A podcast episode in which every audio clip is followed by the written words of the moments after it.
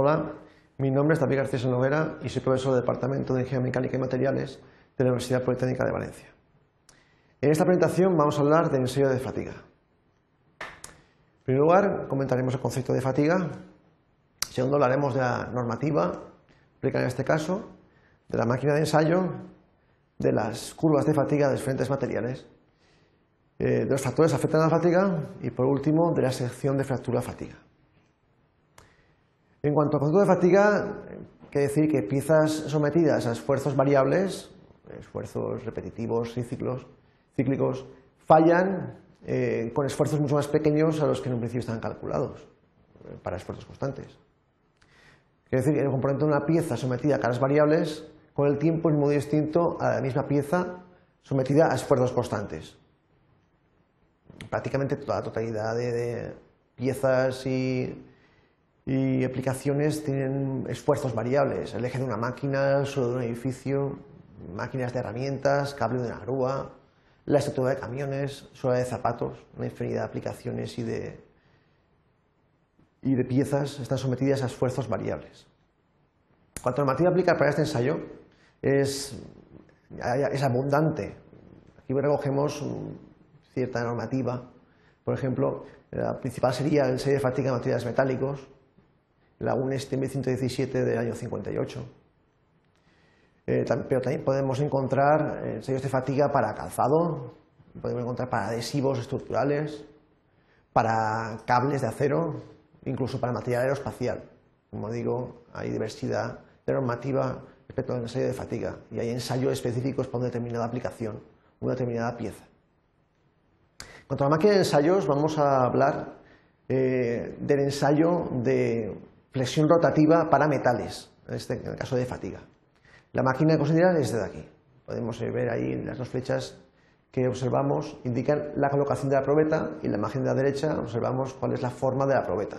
Una forma específica, una forma eh, regida por la norma, comentada anteriormente. Bien, la representación esquemática es la que podemos observar aquí. Tenemos una probeta que dará vueltas, se le está aplicando una carga y la máquina además será capaz de medir las vueltas que soporta aplicando esa carga hasta su rotura.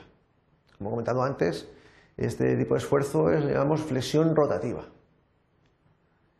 Bien, si analizamos qué le ocurre a la probeta, aquí tenemos en esta figura eh, una orientación esquemática de, sería el eje de la probeta. cuando está sin aplicarse movimiento, cero vueltas, la fibra superior aquí en color rojo, A, se encuentra eh, soportando un esfuerzo de tracción, mientras que la fibra inferior, aquí azul, B, soporta un esfuerzo de compresión. Al dar media vuelta, se invierte. La fibra B es la que soporta el esfuerzo de tracción y la fibra A, ahora antes superior, ahora inferior, soporta el esfuerzo de compresión. A dar otra media vuelta, vuelve la inversión.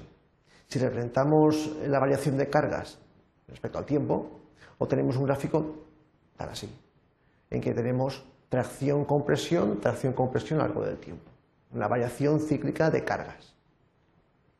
Bien, ensayando diversas eh, probetas con este tipo de máquina, podemos obtener lo que son las curvas SN. Es una correlación gráfica entre la tensión soportada y el número de vueltas que soporta el material antes de la fractura. Mm. Es lógico pensar y deducir que a mayor nivel de tensión es soportado por la probeta, menor número de vueltas será el material capaz de soportar hasta la fractura. Mm. También, dependiendo del material, la curva tendrá una forma determinada. Eh, como ejemplo, vamos a usar dos tipos de curva, la de un acero y la de un aluminio. La primera que observamos aquí es la de un acero. Podemos observar cómo, tal como hemos hecho anteriormente, a medida que eh, disminuye la tensión, el número de ciclos aumenta. Pero llega un momento en que se mantiene constante. Por mucho que aumenten los ciclos o por mucha tensión no, que se aumenten ciclos, no da como consecuencia una tensión menor. La tensión eh, se mantiene constante. Eso da lugar a esa tensión, la cual se mantiene constante, es lo que se llama límite de fatiga. Tensión por debajo de la cual no se produce la ruptura de fatiga nunca.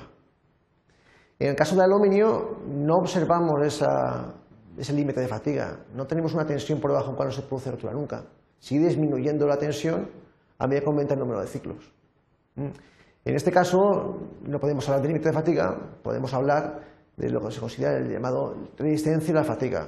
La resistencia fatiga se considera un número de vueltas, número de ciclos elevado eh, y se determina qué tensión eh, llevará ese número de ciclos tan elevado. Un número de ciclos que en la mayoría de los casos son ciclos que no va a llegar en su día de servicio jamás ese material. En cuanto a factores que afectan a la fatiga, son varios. En primer lugar, el fenómeno de concentración de tensiones. La resistencia a la fatiga se ve reducida por la presencia de puntos con concentración de tensiones, sobre todo en ejes, en tallas, orificios, hendiduras. En segundo lugar, la rugosidad superficial. A menor rugosidad superficial, mejor respuesta a la fatiga, ya que la rugosidad superficial actúa como concentrador de tensiones. El estado superficial. He sabido que tratamientos superficiales de endurecimiento, ya sea cementación, nituración o carburación, incrementan la vida de fatiga del material, puesto que endurecen la superficie. Y por último, medio ambiente, ambientes agresivos o todo corrosión. Disminuye la resistencia del material al incrementar la velocidad de propagación de la grieta. Por último, en cuanto a sección de fractura, observamos que este tipo, como vemos la figura aquí, tenemos la sección A, eh, correspondiente a un eje eh, que ha soportado una, una probeta un bajo nivel de tensiones.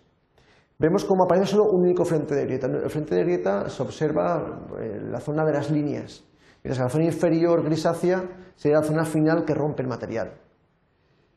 Para un eje con alto nivel de tensiones podemos observar que aparecen varios frentes de grieta.